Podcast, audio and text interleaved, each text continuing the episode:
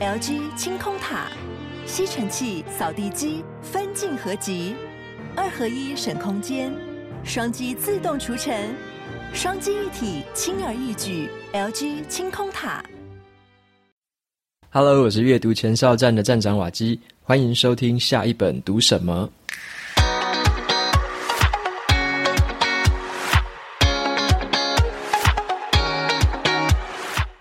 今天我想要和大家分享的这本书呢，它的书名叫做《为何我们总是想得太多，却做得太少》。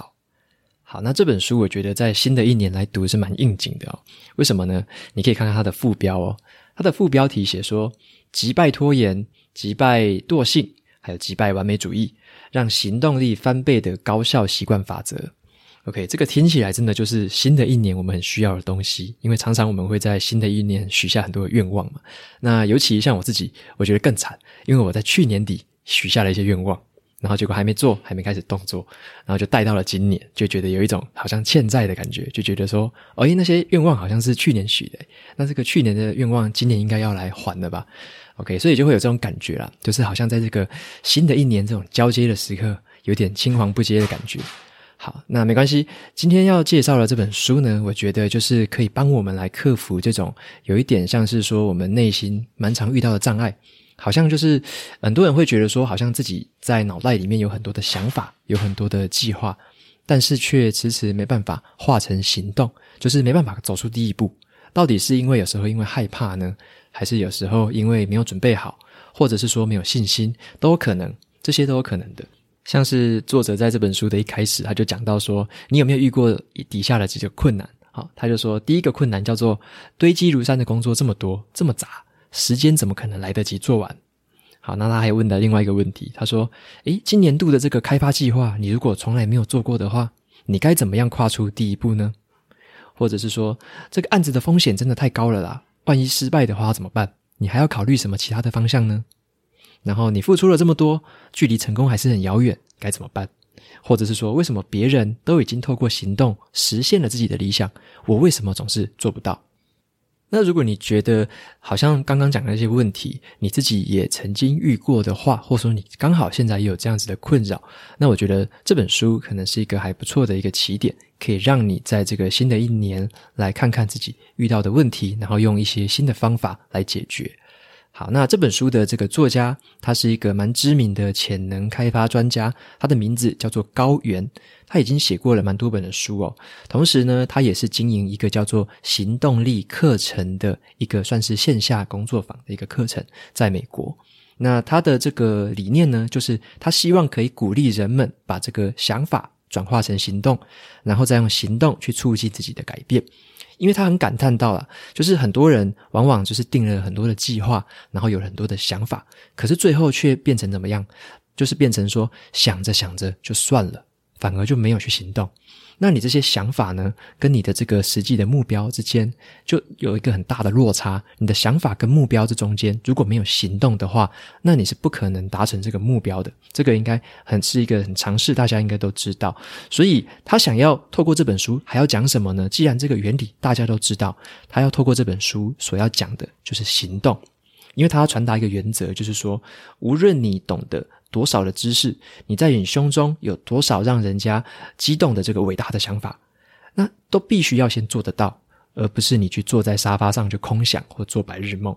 好，所以这本书里面，我觉得是还蛮平易近人的，因为它里面比较没有那一种很大量的学术研究。OK，它不是那种学术研究期刊类的，这个作者不是教授。好，所以他是用他在这个行动力课程里面，他有教很多学员，所以他把这些学员的经验呢，还有他自己教学这些。呃，算是一个故事吧，很多真人真实的故事，然后再呃融合其他一些商业界的，或者是说像艺术界，还有这个好莱坞，他也有引用的一些例子。他引用这一些比较那个轻松的例子，再搭配他学员一些亲身的经验，以及他自己想要传达给你的资讯，然后融合成这一本书。那这本书的话，它的架构很单纯，它分成三个主要的章节，主要是一个第一个叫做察觉篇。察觉篇就是要先察觉出我们呃困扰着我们的这个五大障碍，好，就是察觉篇，你要先知道困扰住你的是什么样的障碍。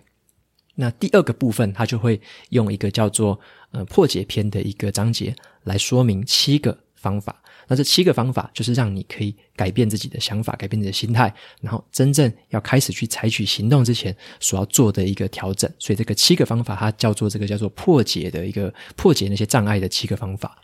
好，那在最后第三个章节，它用的是叫做实践篇。OK，那实践篇很单纯，它就是用了四个步骤。四个可以让你马上采取行动的步骤，然后就是提供一些建议给你。所以这本书就是由这三个章节构成。OK，第一个叫做就是察觉篇，好，那第二个就叫做破解篇，第三个就叫做实践篇。好，那接下来的话，我就分别跟你介绍一下说，这本书里面作者他讲了哪些东西，那哪些东西对我有一点帮助，对你可能也有一些帮助的。那首先的话，我就先来讲。这个第一个察觉篇，察觉篇作者他就讲了五大障碍，好，这个五大障碍就是让我们迟迟无法行动的原因啦。那可能你可能会有其中一种，那也可能其中两种，甚至三种，这没有关系。我们先了解一下自己曾经遇到哪些障碍，那在下一个段落你才会知道说用哪些手法来去克服它。好，那第一个障碍是我觉得是现代人，包含我自己之前也常常遇到的一个障碍，就叫做资讯的恐慌症。什么叫做资讯的恐慌症？就是太多的资讯，太爆炸，太爆，太大量的这个资讯，像是现在这种数位媒体很兴盛的时代，你手机一拿起来，你有全世界的资讯在里面。那如果说你每一天都让自己就是很毫无目的的、毫无目标的接受这种资讯的轰炸的话，那你会让自己变成说，你即使你有什么想法，或者说你有什么规划了，你可能也会因为你一直受到这些资讯的轰炸，你可能会突然又心猿意马。就是想东想西，诶，好像听到这个比较好，那个比较好，我原本的想法又要调整，又要修正，所以你可能会因为这样子一直停留在原地修正想法的阶段，反而没办法跨出第一步。这个时候就会变成这种很过量的资讯，反而会成为你行动的绊脚石。好，那这是第一个的一个障碍。第二个障碍的话，就叫做消极的思考。那什么叫做消极的思考呢？作者他就讲得很明确的是说，他的很多学员都有遇到一个问题哦。这个学员呢，他们会对一些未知的一个未来的不确定的事物感到这个心生恐惧。例如啊，学员他可能就会跟这个高原他说：“呃，我好像怕人家瞧不起我，所以我索性就不做这件事情了。”或者是说我好怕做了这件事情之后，好怕说错话，好怕做错，所以我干脆也不做。或者是有些人在工作的时候会说：“我好怕我要说这句话的时候，上司不开心，所以我就干脆把这个想法藏在心里面，干脆不说。” OK，就是比较这种消极的态度在面对事情。那这个是也是其中一个很大的障碍。好，那在第三个障碍的话是追求完美主义，这个是包含我自己也曾经有，那我现在也曾经呃也陆续在克服中的一个。呃，一个障碍，追求完美主义。好，这个障碍就是说，一开始你就对自己的要求太高了，然后你的给自己的标准太高了，导致呢，你什么事情都还做不了，然后就一直在那边看你的标准，看你的这个要完美嘛，对不对？就是我我不允许我自己有任何的缺失，任何的不完美。当你这样子的话，你也很容易卡在原地，因为你完全不敢前进。好，那如果在这时候呢，你如果有消极思考的态度的话，你可能就会心想说：哇，那既然这个现实这么不如意，这么不完美，我干脆就不要做好了。所以又一样了，你又停在原地了，然后也什么都不做。好，这是第三个障碍，完美主义。那第四个障碍呢，可能也是很多人遇过的，就叫做拖延，还有找借口。好，一种心态是这样子，有些人会觉得说，我总是要等到万事俱备了，我才要开始行动，所以。转换过来就变成说，诶，只要我还没有准备好，我就可以不行动，因为我没准备好嘛，所以你就永远不行动。好，这就是变成，这也是一个借口啦。然后你也会因为这样子一直拖延，一直没有办法去真正采取真正的行动。然后这样子的话，你反而很难找到真正要行动的这个目的。就是动力，因为你会一直说服自己说，因为我还没准备好。如果你有这种心态的话，很容易就一样卡在原地。好，那第五个障碍的话，也是有蛮那个作者也蛮常听到人家说的，就是害怕失败的一种玻璃心的一种感觉了。这个意思就是说，嗯、他有遇到这种学员，就是说他觉得自己总是运气不好。好像做什么事情都很难顺利，很难顺心，就是好像运气都站在自己的对立面了。好，然后还有就是遇到挫折的时候，遇到失败的时候，马上就垂头丧气，然后就害怕了未来的挑战，未来的挑战他就完全不敢接受了。那这样子就形成一个负面的循环了。OK，那这样子的话，其实在这个情况下，这种比较害怕失败的玻璃心，你反而会让自己也是一样自足不前哦。就是这是一个第五个障碍。所以刚刚讲完的，就是作者他观察到，大家常常面对这种，呃，你在脑袋里面有很多想法，却没办法采取行动，最常遇到的五个障碍。那你必须在第一步先知道说自己比较常遇到哪几个状态。可能有一两个、两三个。好，那你察觉了之后，接下来作者有在下一个章节的破解篇，他就讲了七个方法可以来克服这个障碍。好，那接下来我们讲这个七个方法。要克服这个障碍呢，你必须采取一些具体的做法。那一开始的时候呢，作者的建议是说，你不要要求太多，就是你不要一一次就想要跨太大步，循序渐进的，慢慢一步一步来，就是采取小部分的这个改变，比较小的改变。OK，那第一个作者建议的方法是叫做化繁为简。好，那化繁为简。顾名思义，就是要来解决刚刚讲到的这个问题，就是资讯爆炸的这个恐慌症。好，他就是说，不要让太多的资讯去干扰你自己。当你要吸收资讯的时候呢，你必须先把这个目标定义清楚。例如说，你今天想要上网，要搜寻一个资料，可能是你要做一个专题报告，好，这个专题可能是跟某个化学实验有关，那你就针对这个主题去搜寻就好了。你不要在搜寻的过程中又开始看一些明星啊，看一些体育的一些新闻，常常很多人都会这样子，所以他。建议的是说，你用一个像是点检表，一个 checklist 这样子，把你要看的目标、你要看的关键字先记录下来，针对这些一项一项的把这个资讯收集起来。好，那这个是第一点，你要先有目标的去吸收资讯，然后不要去被那些分心的想法去干扰。好，那第二个当然就是说，你要去舍弃那些你不必要的想法，还有你不必要的执着。那还有就是，你掌握了这个资讯，你不要想说你要掌握完全百分之百的资讯才开始行动，而是作者比较建议的是说，你掌握资讯的量大概到七成左右，其实你就可以开始行动了。那么你行动之后，你再透过行动，然后取得的结果，或者说取得别人的建议还有回馈，你再来修正原本你的想法或原本你的计划，透过行动来修正你的计划。OK，而不是说我在计划的时候就等超久，然后完全都不动，这样子反而是效率很低落的。好，那第二个方法，作者提议的就是减法的思考。所谓的减法思考，就是避免无用的思考。然后尽量的去简化一些你脑袋中的想法，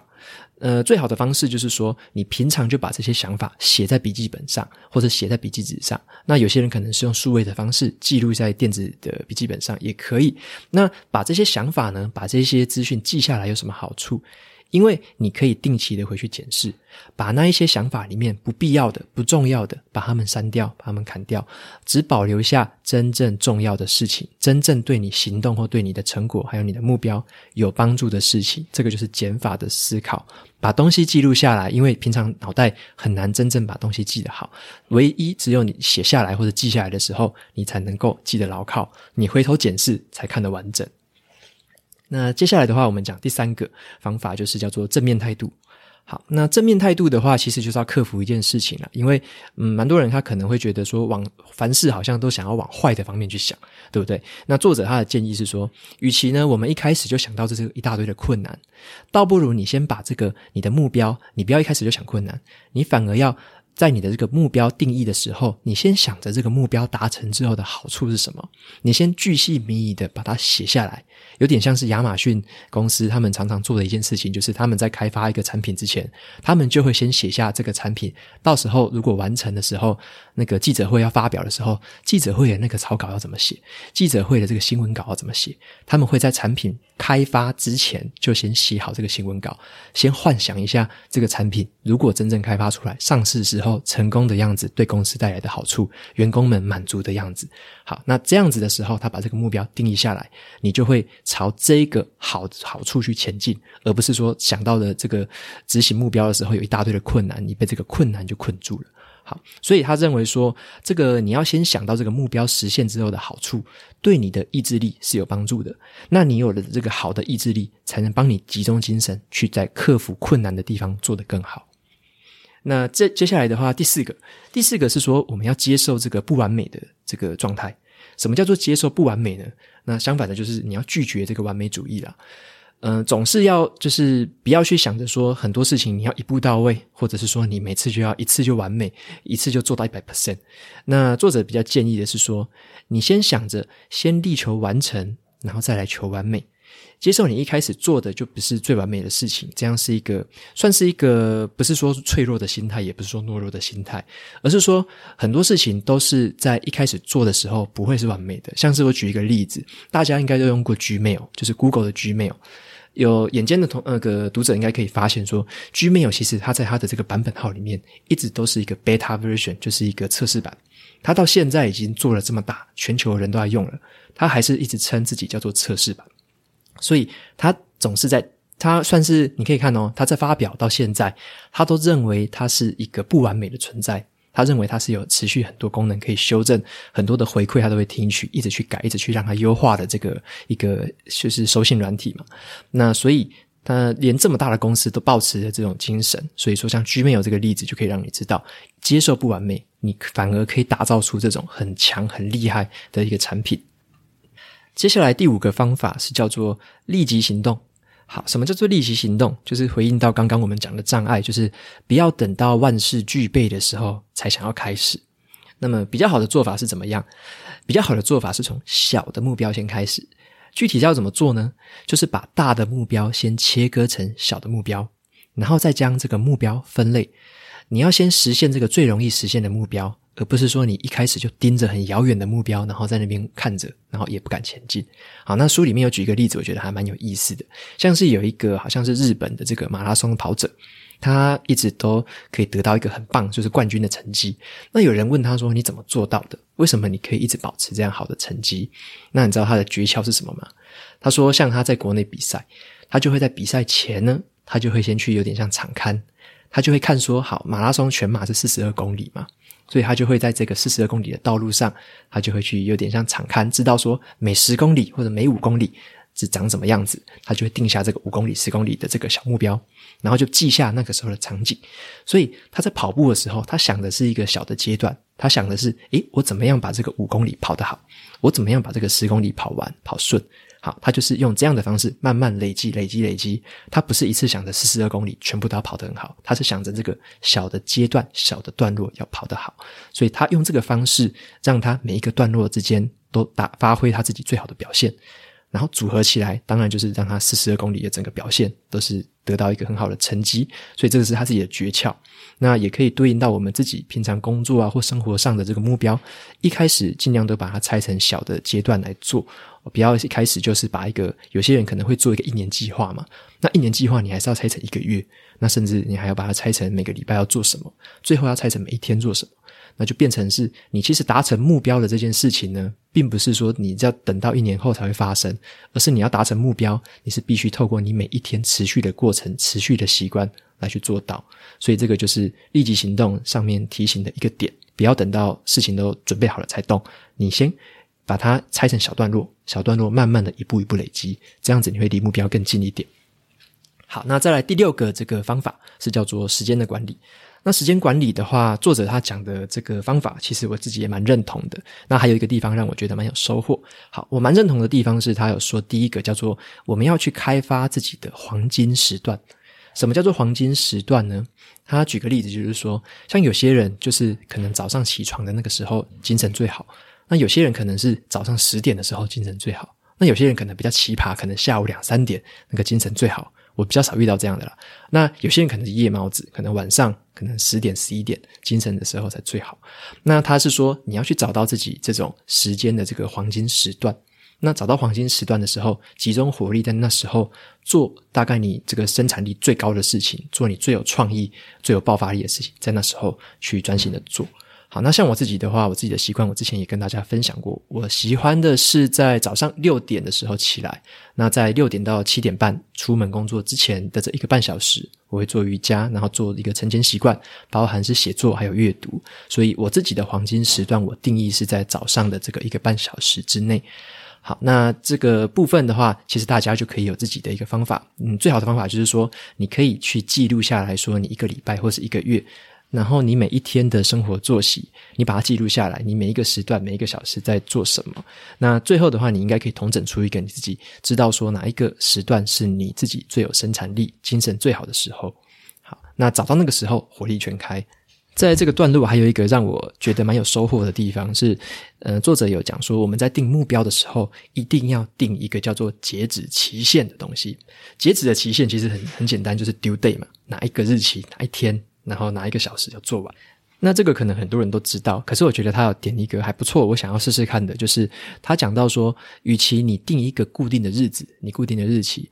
倒不如呢，你去把这个日期用一个倒数计时的方式。在一个显眼的地方提醒你，例如说一个电子时钟，或者是一个放在一个显眼的地方。呃，例如说你可能这个礼拜天要完成一件事情，好，这个是你的截止期限。那你如果设定这个礼拜天这个日期，你有时候反而会让自己很喜欢拖延，因为你会觉得说，诶，好像那个日子还很远嘛，还好几天。那他认为说，你应该要用一个倒数计时的方式，例如说，好，今天礼拜一，好，距离礼拜天只剩下六天了，好，然后六天，然后你明天的时候，这个日子就会倒数成五天，哦，四天。所以他认为说，用这种倒数的方式，可以让你更意识到说，这个事情有有有没有就是迫在眉睫的感觉，让你觉得说有一点急迫性了。那我自己会想要试试看啊，就是觉得说用这种倒数的方式，看是不是增加一点急迫的感觉。因为我自己之前的话，其实常常也都是定个日期，然后也都是到前一两天才开始在那边加工赶工，在那边做。所以我觉得这个方法，我觉得可以试试看。好，那我之后如果觉得很有效果，我也会在其他的这个文章或者是这个 podcast 跟大家分享。好，那第七个最后一个方法，就是叫做告别畏难。那这个中文念起来有点饶舌，它的比较白话就是说，你不要怕困难。好，什么叫做不要怕困难？意思就是说，你要换一个角度去思考，说你遇到这个挫折的时候呢，先不要内疚，也不要先怪自己懒惰，有时候就真的只是运气不好而已。你有时候不要太怪自己，有时候真的是一点运气不好，这没关系。但是有时候呢，你如果真的不敢前进，或者说你怕困难，其实有时候是自己不愿意前进，那你就要回头再去检视说，你是不是还卡在前面有讲过的这个五大障碍之间？你是不是有其中一个障碍又在困扰着你了？你要快点回头去检视，改变自己的想法，然后再重新的出发。以上就讲完了这个七个破解的方法。那接下来我就讲最后一个部分，最后一个部分是叫做实践篇。那实践篇里面作者就有提到了四个展开行动的步骤。好，那第一个的话很简单，就是你要快点去写下你要做事情的这个行动清单。把它写下来有一个好处啦，因为你写下来都要很明确，然后你也知道说你写下来之后对自己会有一个负责任的感觉，这是我自己也这样觉得啦。写下来的话，会觉得比较有感觉。好，那然后呢，你在这个阶段也要先用想象力去预先去体验这个你达成目标之后成功的这个感觉，也就是说你要先想好这个达成目标的好处。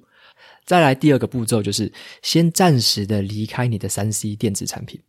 然后把你这个离线之后的这个时间，断开网络的时间，专注的在你重要的工作上。好，这个是非常重要的一环，也是我自己之前算是深受其害的一件事情了。当我觉得说我自己好像没被这个网络啊，被这个很多的 Messenger 所干扰，或者说让我一直分心的时候，我还是会在早上的这个黄金时段把网络断开掉，就在这个时候尽量的不要去收信，尽量的不要去看网络。那在那个时候做自己当天觉得重要的事情，早上的规划啊，跟我早上想要写的东西、想要读的东西，在那个时候比较专心的去做完。好，那第三个步骤是叫做不要求完美，而且有时候你要去庆祝失败。这个时候就是说你要忘掉那些不切实际的高标准的愿望。然后有时候呢，你在执行上面的时候，你如果说你真正采取行动的时候，遇到挫折或遇到失败，这时候你反而要感觉到很开心。为什么会这么说？因为只有当你真正采取行动的人，才有可能遇到失败嘛。如果你没有采取行动，停在原地的人，他也不会有失败。所以你要知道说，当你遇到这个失败跟挫折的时候，其实你已经赢过很多人了。很多人是停在原地没有动的。那这时候你就遇到了这个挫折，你要去再继续的去回想，或者说你再继续的去找方法去克服它，去解决它，继续往前迈进。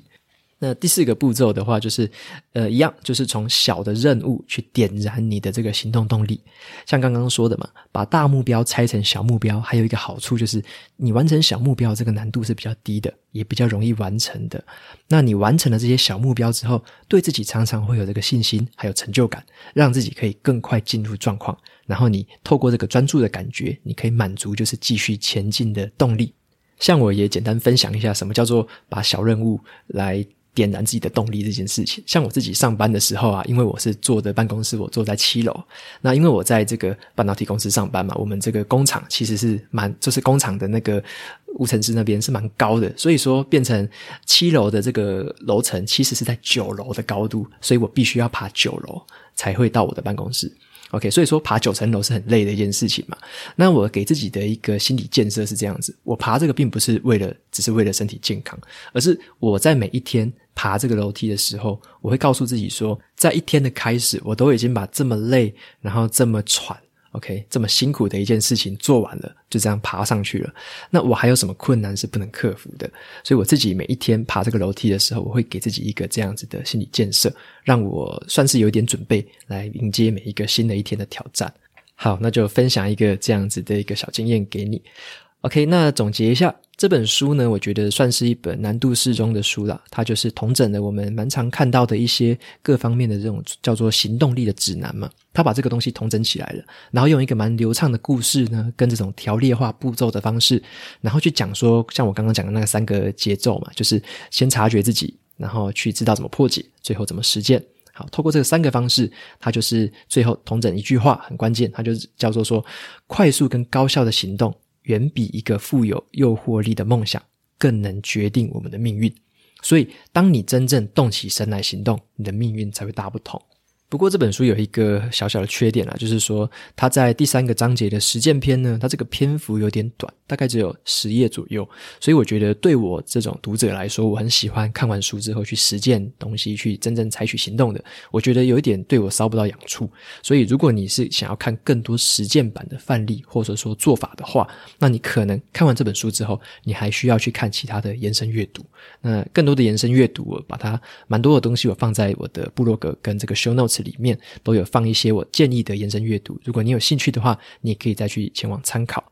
所以推荐这本书给你。空想不会改变任何事情，只有行动才会。最后，我们照惯例来念一下这个 Apple Podcast 上面的五星评论。好，这个读者的话，他的名字叫做 CJ and YJ，他说值得推荐的自我成长频道。他说呢，因为也搜寻有声书 Audible 的使用心得，认识了阅读前哨站，进而收听 Podcast，很喜欢瓦基真诚而细腻的导读，也让我认识了子弹笔记。目前已经养成了在上班午休的时候收看你的文章，还有听 Audible 的习惯，而我的家人也很喜欢，因此我跟家人约定，新的一年来使用子弹笔记，养成好习惯。虽然有时候还是会中断笔记，也还在学习中，不过呢，还是很感激有新的生活开始，有在网站上看到子弹笔记的开课，很希望之后能有机会在南部开课的可能哟。OK，很感谢这位读者 CJ and YJ。看起来不知道是不是两个人，CJ 跟 YJ。好，感谢你或感谢你们。好，那也很开心你可以开始使用了这个子弹笔记。那我有看到你说你中断使子弹笔记的这件事情。呃，如果你方便的话，你也可以写信告诉我说你中断是为什么呢？然后是不是有遇到什么困难或者什么问题想要问我？我相信我也会很开心来回答你的这个问题。好，那也希望说在新的一年你可以。呃，继续采取这个习惯。好，那你有提到说之后想在南部开课的这个可能，啊、呃，我目前的话有规划可能会在台南，但是我还不确定是几月，可能是三或四月的时候，或者是再更晚一点。那如果有消息的话，我随时会透过这个粉砖，或者是透过包含 Podcast，还有我的电子报，会告诉大家。好，那也感谢你的建议。好，希望我们未来能够有机会见面。OK，那今天的节目到这里就进到了尾声。如果你喜欢今天的内容，我分享的东西也对你有所帮助的话，欢迎追踪下一本读什么，也到 Apple Podcast 上面帮我留下五星评论，推荐给其他有需要的读者。我每个礼拜呢，也会在阅读前哨站的部落格，还有 FB 粉砖上面分享一篇读书心得。喜欢文字版的朋友，别忘了去追踪，还有订阅我的电子报，这是对我最好的支持。好的，下一本读什么？我们下次见，拜拜。